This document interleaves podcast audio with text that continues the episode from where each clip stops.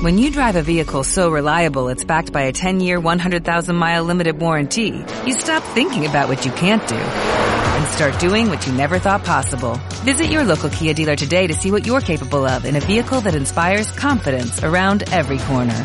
Kia, movement that inspires. Call 800-3334-KIA for details. Always drive safely. Limited inventory available. Warranties include 10-year 100,000-mile powertrain and 5-year 60,000-mile basic. Warranties are limited. See retailer for details.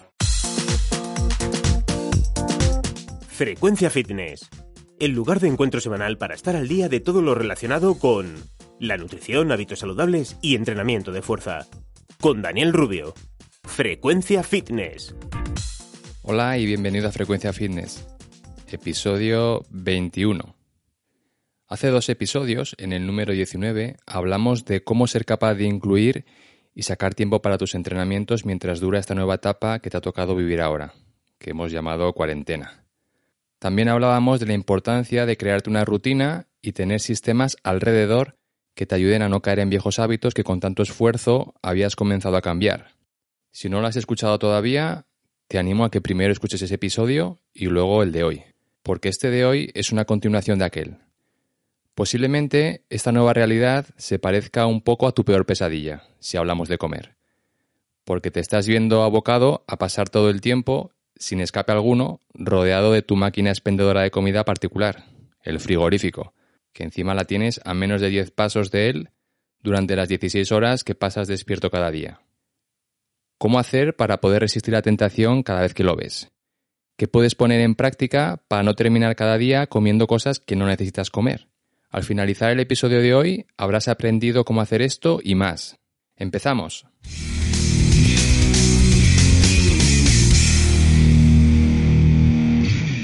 Sigues con asiduidad las publicaciones que voy poniendo en mi cuenta de Instagram, frecuencia fitness 40, ya te sonará todo lo que te voy a contar, pero nunca viene mal recordarlo así que no te vayas. Y si no lo sigues, te recomiendo que te pases por allí, eches un ojo y veas si lo que, lo que te pongo te puede ayudar. En cualquier caso, empezamos con el tema de hoy. Con la cuarentena sobre nuestras cabezas, casi tres semanas ya para cuando se publique este episodio, y con la certeza de que como mínimo aún se largarán dos semanas más, si no, tres, ya habrás comprobado que con independencia de si perteneces al grupo de personas que está en casa sin tener que trabajar o en casa teniendo que trabajar, el resultado es similar. La cantidad de emociones con las que tienes que lidiar cada día es superior a tu anterior periodo. Ese que ya empiezas a, a recordar un poco difuminándose en tu memoria y que se parece a una película muda y en blanco y negro. Si tu relación con la comida sigue siendo una batalla entre tu fuerza de voluntad y tus deseos, también habrás comprobado que en estos días pasados has incrementado el ritmo de tus visitas al frigo y a las baldas de la cocina donde guardas todas las cosas.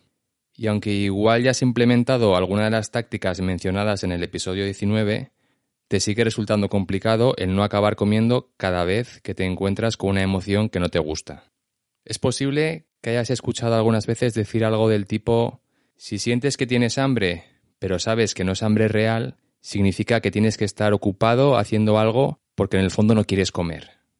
Sin embargo, cuando intentas seguir ese consejo, el resultado es el opuesto. Terminas comiendo a unas sabiendas de que no era hambre real y encima te sientes un fracasado porque no has sido capaz de resistir la tentación, a pesar de haber seguido la sugerencia al pie de la letra. Y es normal.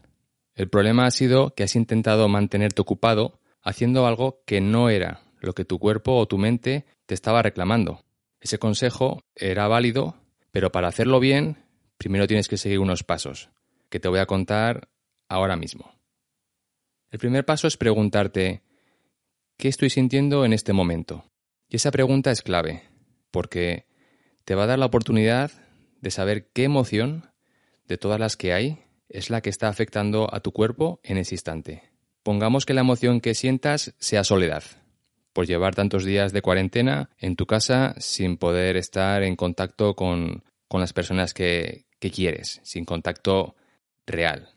Si la solución para evitar comer algo que calme esa emoción es ponerte a leer un libro o a meditar, es posible que no te ayuden mucho. ¿Por qué?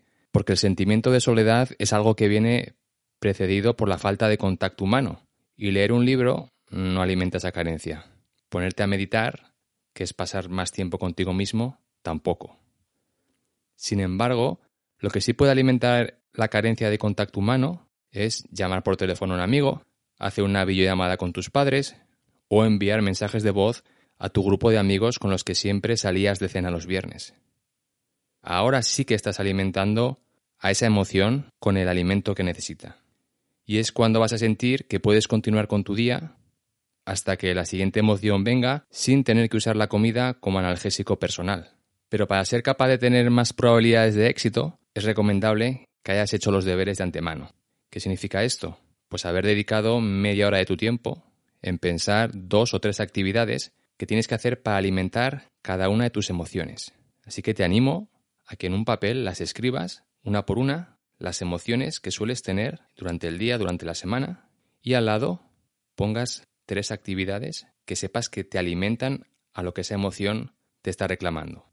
Para hacer eso vas a tener que dedicar tiempo interior a analizarte, a conocerte y a saber qué cosas son. Una vez que lo hayas hecho, si lo ves necesario, pega ese papel en algún lugar de tu casa donde tengas fácil acceso, para que cuando llegue el momento donde una emoción se agolpe en tu cabeza con intención de tomar el control, puedas hacerte la pregunta que hemos dicho hace dos minutos y una vez definida la emoción del momento, elegir una de esas actividades para hacer y que te ayudará a que tu cuerpo reciba lo que te pide. Si después de haber hecho esa actividad todavía sigues sintiendo que quieres comer, puedes volver a hacerte la misma pregunta. Si la respuesta es la misma emoción que antes, prueba a hacer otra de las actividades escritas. Si por contra la respuesta es otra emoción, entonces elige una actividad de esa emoción nueva. Si a pesar de eso, una vez que hayas terminado esa segunda actividad, todavía sigues queriendo comerte esas galletas Oreo o lo que sea que tengas cruzado en la cabeza, pues vas y te las comes, con una condición.